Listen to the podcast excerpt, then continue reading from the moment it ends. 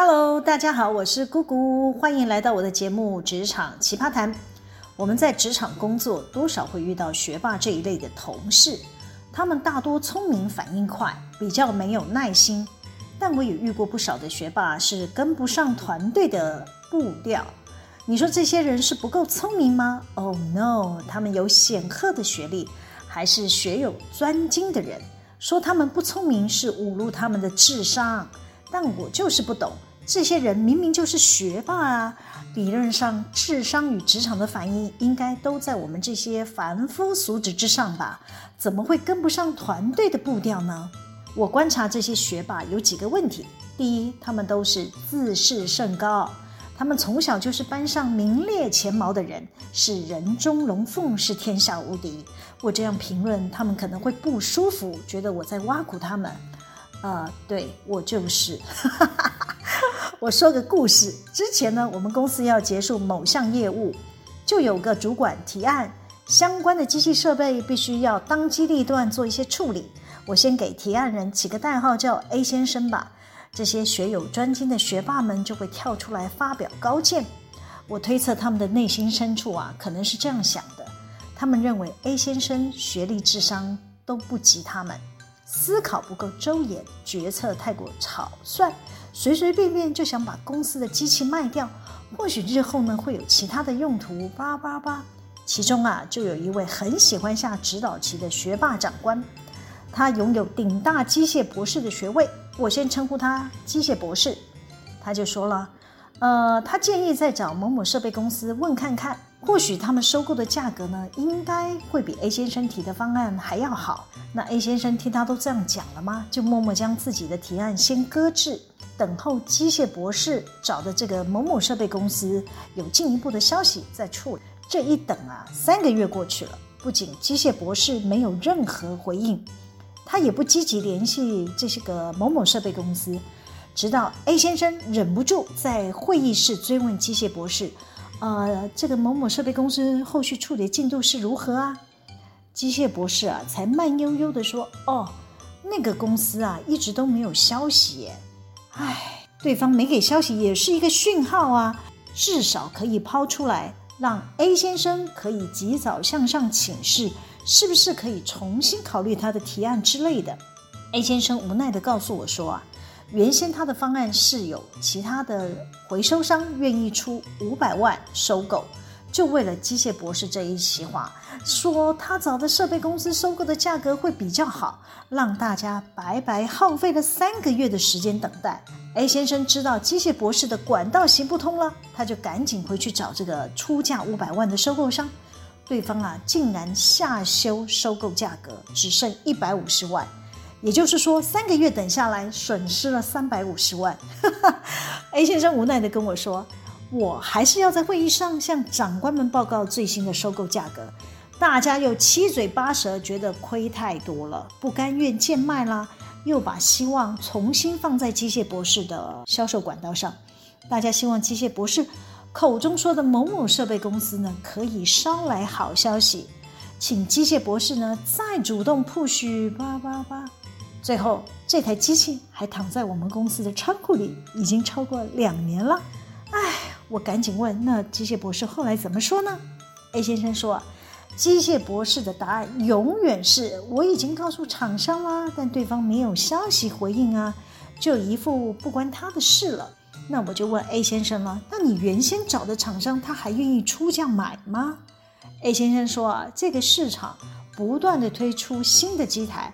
我们的机台早就落后好几个世代了，请问有哪个买家要买过时的机器设备，还要花钱更新改装的？唉，这已经不是第一次了。我们公司赚的钱都投资在机器设备上，还没有摊提完，就因为没有竞争力要退出市场。这些机台得要抢快，趁有价值的时候赶紧脱手，才不会最后只剩下破铜烂铁价嘛。那我知道讲这些机械博士都会有反对，他嘴上总是说全公司他最笨，别人都是天纵英明，大家提的方案都是伟大计划，他的计划就是笨蛋的人才会做的事。乍听之下，他好像是在贬义自己，吹捧别人，但我们都不是傻瓜，听得出来，他心里其实是瞧不起所有的人，总觉得别人提的案都是思虑不周。那我就很想问，既然机械博士说自己提的是蠢蛋计划，那大家干嘛要花时间听你的报告呢？可能听完这个故事，有人会说：“姑姑姐，你不要一竿子打翻一船人。那个机械博士只是个执行力有问题，大部分的学霸应该不会这么散漫吧？”哎，我再提一个我认识的学霸，我观察他跟不上企业脚步，应该是不愿意跨领域学习。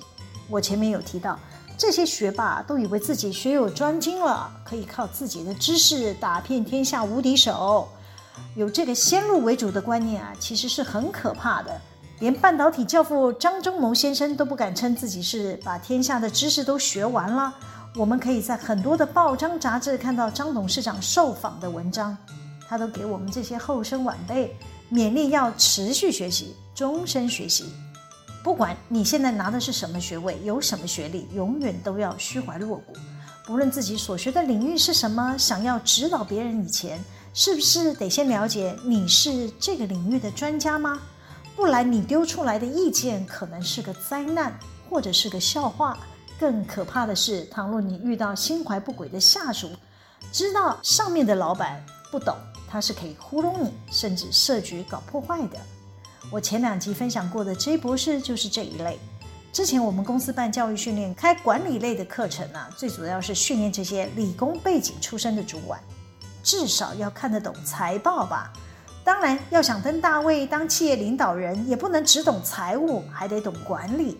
从最基本的如何带人、培育部署，到策略管理与商业谈判，企业营运本来就很复杂，尤其是在高竞争的产业环境下，哪家公司管理做得好，自然是有机会脱颖而出，赚到管理财嘛。但我们公司开了这么多的管理课程，J 博士从来不参加。OK，你不来没关系，那我就认为你应该都学过了。毕竟他之前待过的公司也是国内知名的上市公司，那家公司的规模也比我们大很多。我就相信 J 博士应该完备了所有的管理知识。但这次啊，Z 博士被他下属牵连的舞弊案，我才惊讶发现，原来他是个管理门外汉呐！不仅对一般企业运作流程不熟悉。对自家管理的客户营运的规模也不清楚，更别提他连财报数据也不会解读，真的让我捏了好几把冷汗呢。我很想问，你是怎么做到现在这个位置啊？我在第一百一十五集有提到，他除了想拖我下水之外，还要拉我们财务主管陪葬。事情是这样，年前呢，我们在检讨流程缺失的时候呢，他就紧咬财务主管。没有针对客户应收未收的账款呢，提早向他示警。他认为财务主管没有善尽责任，及早警告他，也有失职。关于这件事呢，我是站在财务主管这边，因为啊，我们的 ERP 系统有设计一个客户授信的额度控制点。假设单一客户没有按时交付货款，累积到达一定的金额，我们的 ERP 系统就无法再接受这个客户的新增订单。除非有权限的长官同意放行，简单讲，J 博士就是有权限的主管，他自己已经签过无数次，同意对特定的客户放宽额度，让客户可以顺利拿到更多的货，却不用按双方交易的规定来付款，造成应收账款的天期越来越长，未收的货款越来越多，已经引起会计师注意了，他还是没有作为。财务部每一个月都会发电子邮件提醒他，他完全没有警觉。等到了部门报告的时候呢，财务主管也在公开的会议上提出来，他还甩锅推给公司的 ERP 系统设计有问题。他就是不愿意面对，不先检讨自家业务的同仁，是不是催收账款不利，也不质疑客户为什么突然暴增订单。J 博士对自家部门的管理简化到他只看最后的净利数。其他财报内容的数据呢，他都没有想要搞清楚。等到舞弊的同仁很难再欺瞒下去的时候，向 J 博士坦诚倒卖公司的货品，J 博士才发现事态严重。他第一时间能想到的解决方案，竟然是通知我们人资要扣发舞弊同仁的薪水。我当然是拒绝照办呢、啊。我就跟他说：“长官，员工提供劳务领的酬劳跟倒卖公司商品是两件事，公司不能拿犯错同仁的薪水来扣抵他欠公司的债务，这是违反劳基法的。公司必须另外提告，透过司法的手段向舞弊的同仁求偿损失。”J 博士平常就没有在管理层面下过功夫。当自家部门发生弊端，他也没有能力搞清楚状况，更别提找出作业流程的缺失，连统计损失的金额他都无法理出头绪。整个舞弊案我调查完毕后呢，就向董事长报告说，J 博士完全没有监督管理，放任他的下属为所欲为，才会让舞弊的同仁有机可乘，酿下大祸。可能有人听到这会对我们公司举一把同情泪。姑姑姐，你们公司应该是风水不好，怎么都找一些奇怪的学霸？还有一种学霸也很有趣，我前面有提到，我观察他们没有耐心，尤其是没有耐心看别人的报告或别人整理的统计资料，当然就跟不上企业的脚步了。就好比学校老师都已经讲课讲到第三章第五节了。他的步调还停在第一章第一节，一直在课堂里频频发问已经解答过的问题，是不是让人很怀疑这位确定是来自顶大的学霸吗？我分享一个故事，前一阵子我跟财务的同仁分工合作，完成舞弊案的损失统计，我们也同时寄给了有关的主管参考。其中，这位学霸 D 小姐非常关心事件的发展。农历年过后呢，频频发邮件追问有关人员损失的金额到底统计完了没？没有人回应她，因为早在一个多月前就寄给她了。她要不是没注意，就是没打开邮件的副档。都隔了一个多月，还在抛出这个问题，大家实在不知道要回应她什么。然后呢，D 小姐似乎发现没有人理她。他又寄出了一封邮件，他告诉大家说，他觉得进度太慢了，他要找律师讨论案情。叭叭叭，我看到了这封邮件，继续装死不想回应，以免跟他话不投机半句多。突然，D 小姐拿着她的手机跑到我的座位区来，她说：“律师在线上，你跟他讲一下。”接着呢，他就把他的手机丢给我，我耐着性子问他：“呃，那我要跟律师讲什么？”他就说：“你听啊，你跟律师讲。”我心里 OS：“ 哦，拿个电话给我是要讲什么？我要找律师谈的是你，又不是我，我又没有问题要问律师。”哎，我只好勉为其难，拿起他的手机跟律师通话。原来啊，律师要交代新工作给我们，要我们整理律师看得懂的表格。D 小姐没有办法理解律师交代的任务，就直接丢手机给我，要我自己跟律师对口。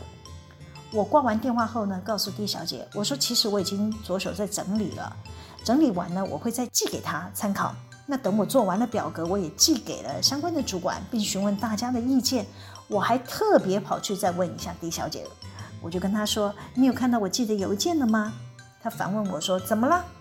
我就说：“你不是关心这个案件进度吗？我刚刚寄给你邮件，你有打开看吗？”他语气很不耐烦地说：“我是学理工的，我看不懂你们做的数据整理。”叭叭叭，我都快冒火了。我就告诉他说：“我的 Excel 表只是配合律师要整理成简单的统计表，栏位都有标示清楚。你要是看不懂，我可以解释。”啊，他说：“不用了，你有整理就好。”啊，什么意思？你不愿意花时间看资料？反而怪大家没有进度，呃，这种学霸我要说什么才好？可能有朋友听到这里会问姑姐，你有碰过集知识甚高又不肯跨领域学习，还没有耐心的学霸吗？我跟大家分享，为数不少哦。好啦，喜欢我们今天的主题吗？可以帮我们留言、按赞、分享、订阅，每周日都会有更新的内容在各大 Podcast 平台上传哦。请大家要记得追踪我，谢谢大家的收听，我们下次见喽，拜拜。